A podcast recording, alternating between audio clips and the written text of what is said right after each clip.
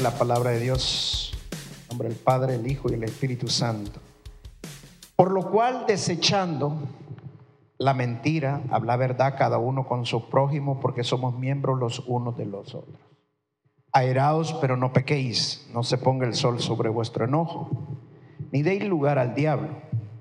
El que hurtaba no hurte más, sino trabaje haciendo con sus manos lo que es bueno, para que tenga que compartir con el que padece necesidad.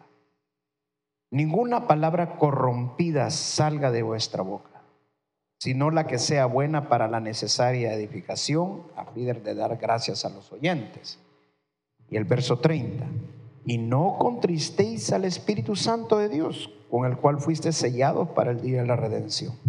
Quítense de vosotros toda amargura, enojo, ira, gritería, maledicencia y toda malicia.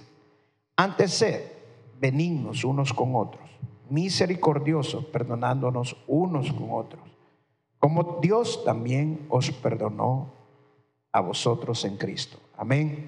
Leamos otra vez el verso 30. Palabra de Dios. Leámoslo todos juntos.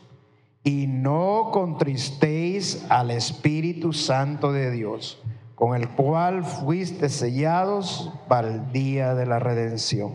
Amén. Hemos estado viendo acerca del Espíritu Santo. Y una de las cosas que he estado enseñando que lo que más necesita la iglesia ahorita en este momento es el Espíritu Santo. Por eso el Señor Jesucristo dijo, les conviene que yo me vaya para que venga el consolador, para que venga el Espíritu Santo y sea derramado en sus vidas.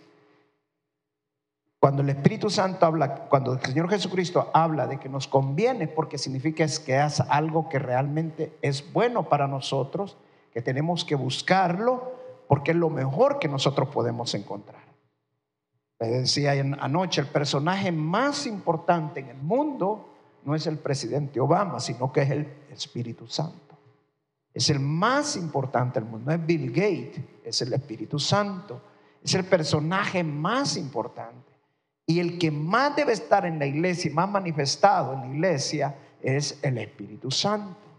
Pero dice este pasaje que acabamos de leer, no contristéis al Espíritu Santo.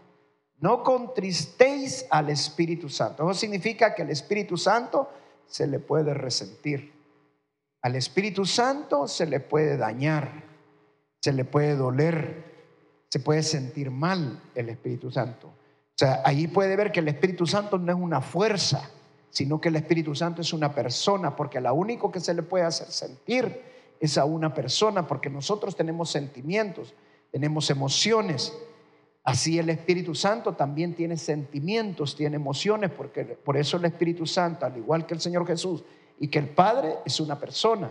Son tres personas en una: Padre, Hijo y Espíritu Santo. Los tres son uno solo. Pero el Espíritu Santo, como muchos dicen, los testigos de Jehová lo dicen, es una fuerza. No es una fuerza. Una fuerza no tiene emociones. El Espíritu Santo sí se le puede doler, se le puede resentir. ¿Cómo le resentimos? Si nosotros leímos, por eso lo puse a leer del versículo 20, dice que no mintamos, que no nos ofendamos, que no andemos eh, engañando, que no hablemos mal, eh, dice que no nos andemos enojados, que no se ponga el enojo sobre nuestra cabeza, más de lo que dura el sol. O sea, toda amargura, gritería, malidecencia, contrista al Espíritu Santo. ¿Por qué lo contrista al Espíritu Santo? Porque Él está en nosotros. Y si Él está en nosotros, el Espíritu Santo tiene que manifestarse en nuestras vidas. Gloria a Dios cuando el Espíritu Santo se manifiesta con como lo hizo, como el ejemplo que nos pone la hermana Blanquita, que ella le dijo, vas a regresar. Hermano, cuando usted está hablando, vas a regresar, como lo hizo la hermana Blanquita, estaba hablando con autoridad. Esa es la autoridad que Dios nos ha dado. No tenemos por qué, ay Señor, hoy sí lo vas a hacer, yo no, hazlo para no quedar mal. No, no, no va a quedar mal usted ni el Espíritu Santo. Usted tiene que hacerlo con autoridad y déjelo en el nombre de Jesús. Es hermoso cuando usted habla con autoridad, el Espíritu Santo se manifiesta como el caso se, sanó mi hermana eh, Vita de las varices. Wow, eso es un milagro. Amén. Y, milagro como la, la, oración que le contestó al hermano, con su hermana, es un milagro también. O sea, hay muchas maneras que se manifiesta el Espíritu Santo, Pero la mejor manera que el Espíritu Santo se manifiesta en nuestras vidas es cuando hay cambios en nuestras vidas. Cuando nuestro carácter cambia, cuando ya no somos enojones, que cualquier cosita nos pone bravos y que, ¿te has fijado? Los hombres no nos gusta que nos digan que estamos perdidos. Eso es lo, que nos pone, pero que cuidadito que nos digan, mira, para que vas perdido. No, yo no voy perdido. Ya te dije que estás perdido. No, no voy perdido, yo sé para dónde voy. Porque no nos gusta que nos digan, hasta que llega un momento que nos molestamos. El hombre de naturaleza no le gustan porque ya tiene un carácter de liderazgo que Dios te lo ha puesto al hombre. Por eso Dios le dijo al hombre que él iba a reinar. A la mujer le dijo que eh, eh, sobre toda la tierra, los animales, los peces, a la mujer le dijo que se sometiera al hombre. Entonces ya el liderazgo en el hombre ya es natural, es algo que lo tiene. Entonces, que lo estén corrigiendo, que le estén diciendo, yo te lo dije. Uno le puede decir a la mujer, la mujer no se siente tan ofendida como que se lo diga a un hombre. Hombre se siente como que le está faltando el respeto, como que lo está bajando de por allá y le está, lo está hundiendo. Y, ¿Por qué? Porque es algo natural que, que el hombre ya lo tiene. Pero se enoja o nos enojamos los hombres y cuando ya tenemos al Espíritu Santo y no lo queremos contristar al Espíritu Santo, mire, una de las cosas que usted tiene que estar todo el tiempo pendiente. A quien usted menos tiene que ofender es a Dios. ¿Sí o no? ¿Sabe? Hay hermanos que dicen, ay, yo me enojé con él, pero no me enojé con Dios. Le dije lo que se merecía, pero Dios sabe y conoce mi corazón que a Dios lo amo. ¿Está correcto eso? No. No, porque cuando usted dice lo que no tiene que decir, cuando usted habla mal contra la dice toda maledicencia salga de tu boca. Y cuando dice maledicencia no solamente está hablando malas palabras, está hablando también en la forma que usted habla. ¿Ah? En la forma que usted dice las cosas. ¿Sabe que cuando nosotros somos cristianos y el esposo y la esposa son cristianos y tienen discusiones, tienen diferencias, ¿sabe que Dios permite esa diferencia en su vida para pulirlo? Para que usted realmente vea si su, si su carácter está cambiando. Usted está, ya no le dice las cosas como se lo decía antes, o la hermana ya no le tira la vajilla como se lo tiraba antes. Sí, ay, si a mí me ha tocado ver unos cuadros, hermano. Una vez encontré un hermano hasta debajo de la silla. Pase, pastor, me decía. ¿Y dónde está el hermano? Decía yo, pero era un campo de batalla allí. Tremendo. Hoy no, es otra cosa. Pero ¿quién hace eso? El Espíritu Santo. Pero gloria a Dios que nosotros vamos cambiando. Gloria a Dios. Pero no solamente desde que la hermana diga, no, ya no le tiro las cosas, pero le sigue diciendo un montón de cosas palabra dice, no contristéis al Espíritu Santo. No contristéis al Espíritu Santo. Lo que tenemos que pensar nosotros siempre es que cuando estamos diciendo una mentira, cuando estamos diciendo una, una maldicencia, cuando estamos enojados, cuando estamos amargados, cuando estamos que no nos aguanta nadie, ¿sabe quién estamos dañando más? No es a sus hijos, no es a su esposo. Ahí lo está dañando a su esposa. ¿Sabe quién estamos dañando más? ¿A quién le estamos haciendo resentir más? Es al Espíritu Santo. Y después queremos que el Espíritu Santo nos ayude. Sí, Señor, sácame de esta, Señor. Y el Espíritu Santo que está contristado dice, no te voy a dejar, me duele lo que me hiciste. Porque quiero que cambies. Yo no quiero que me vuelvas a contristar. Ese es un avivamiento. Ese es un verdadero avivamiento. Un verdadero avivamiento es un cambio total en el carácter de la persona. Un cambio total en el carácter de la persona. no es posible que un hermano en Cristo, una hermana en Cristo, se va a enojar con su esposo, su esposa, y bueno, dijimos los esposos a un lado y la esposa a un lado, vaya, parémosla allí. Pero con su mismo hermano en Cristo, no lo va a soportar. ¿Sabe quién está contristando? No es al hermano, es al Espíritu Santo. ¿Y sabe quién le ha ayudado hasta ahorita a usted? En todo. Es el Espíritu Santo. Y si queremos que el Espíritu Santo fluya en nuestras vidas como hermano, no se enoje, se amargue, va gozoso, con, con contentamiento.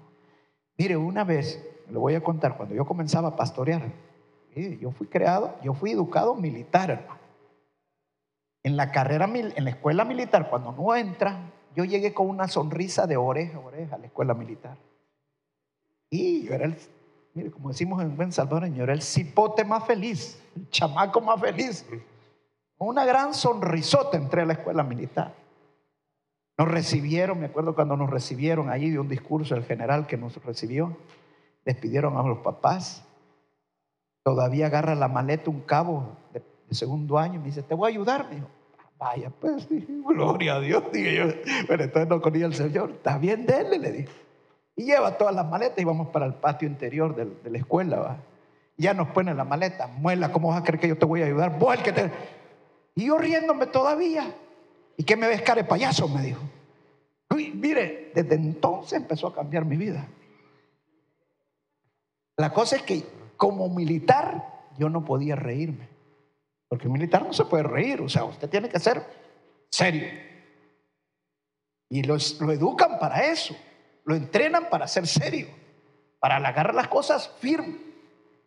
Entonces yo tenía que ser serio cuando era de, castigar a alguien o disciplinar a alguien, era firme, no era andando con medias tintas. Pues todavía eso traía ese polvo cuando empecé a ser pastor. Y una vez estaba predicando y un hermano se estaba durmiendo.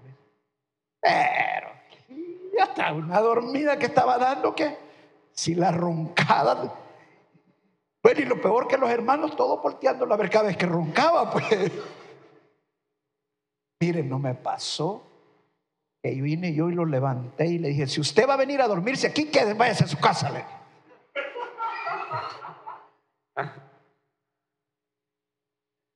Bueno, y, yo como si nada. Pasaron un año de eso, dos años, tres años. En el primer ayuno que nosotros tuvimos acá, lo primerito que me trajo el Espíritu Santo fue ese pasaje a mi vida. Lo primerito que el Espíritu Santo me puso. El Espíritu Santo me dijo, tú no tuviste que hablarle así a ese hombre, porque tú eres un representante mío. Tenías que hablarle con amor. Con amor. No sabías cuánto tiempo este hombre no había dormido. Lo único que estaba es deseoso de escuchar mi palabra. Wow. Mire, yo me quedé. Desde entonces, hermano, se me duermen aquí y me quedo callado. ¿Y saben qué pasa? Cuando se me están durmiendo, digo yo, el que está mal soy yo, digo. Que quizás yo lo duermo. Y le pido al Señor y le he dicho, Señor, dame la pasión, el fuego. Ese fuego tiene que encenderse en todos y cada uno de nosotros. Entonces tenemos que ir cambiando para no contristar al Espíritu Santo. Queremos el mover del Espíritu Santo en nuestra vida. Nuestro carácter tiene que cambiar. Tenemos que hablarle diferente a nuestros hijos. Solo porque son nuestros hijos no nos da el derecho a decirle lo que nosotros queremos. Que a nosotros nos hayan, nos hayan tal vez tratado así, no nos da el derecho de tratar mal a nuestros hijos. Cortemos esas maldiciones. Porque tal vez a sus papás también así los trataron. Y a los papás de sus papás igual. Entonces ha venido esa maldición tras maldición. Pero hoy, hoy comenzamos un nuevo camino en Cristo. Y cuando las cosas viejas pasaron, todas son hechas nuevas. Entonces toda nuestra forma incluso de hablar tiene que ser totalmente diferente. Totalmente diferente. Porque estamos en las cosas de Dios, porque buscamos de Dios. Y nuestra forma de hablarle a nuestros hermanos, a nuestros, a nuestros hijos, a nuestro esposo, a nuestra esposa, ser totalmente diferente. Y créame hermano, yo todavía lucho con eso. Yo todavía lucho con eso, pero le pido al Señor, y me, una, siempre en el ayuno, una de las mis, cosas que le pido al Señor, que me quite ser enojado. que me quite ser amargado. Porque imagínense, pasé tantos años educado en la, en la milicia y eso se pega. Pero gracias a Dios el Señor me ha ido cambiando, el Señor ha ido transformando mi vida. Y yo sé que el Señor va a transformar la vida de cada uno de nosotros. Amén. Este año propóngase que usted va a hablar con alegría, con gozo, con contentamiento y no se va a enojar, nada lo va a alterar. ¿Sabe? Yo les decía ayer en la noche a los hermanos, siempre le estamos echando la culpa al diablo de todo.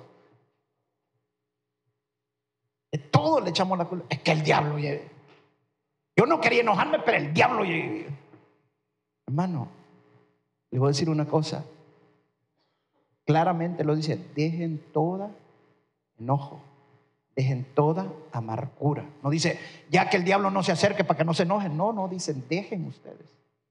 O sea que sí podemos dejar de ser enojados, sí podemos dejar de ser amargados, de decir malas palabras, malas cosas, de, andar con malicia. Sí podemos de cambiar nuestra vida, dejar lo malo.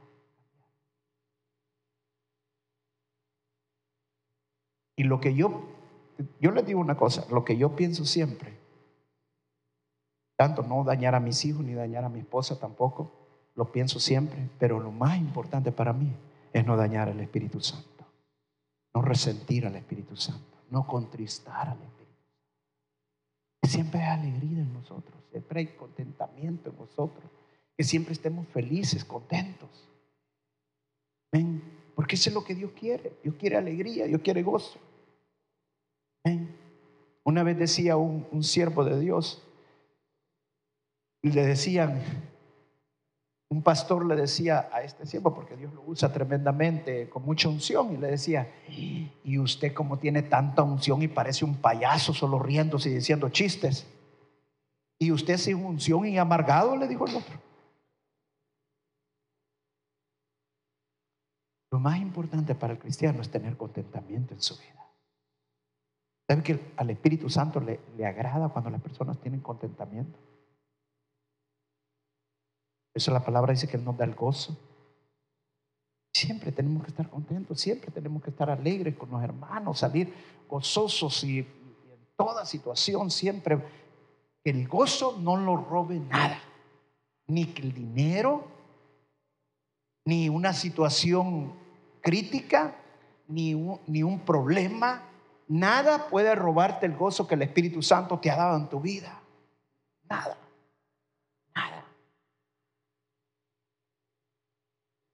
Deja que el Espíritu Santo fluya en tu vida. Y la mejor manera de que el Espíritu Santo fluya en nuestra vida es que no lo contristemos. Porque si lo contristas, el Espíritu Santo se va, se va a apartar. No se va a ir, se va a apartar nada más. Es como cuando póngase que usted se perdió con su esposa. Usted llega a su casa, nadie le habla. Es más, cuando llega y viene el enojón, todo el mundo sale a su cuarto. Si el Espíritu Santo se aparta, se contrista, porque no le gusta estarlo viendo enojado, amargado, gritando, haciendo cosas que no tiene que decir, haciendo cosas que no tiene que hacer. No contristemos al Espíritu Santo. Mejor alegrémosle. ¿Cómo lo alegramos al Espíritu Santo? Alabando al Señor con todo nuestro corazón. Amén.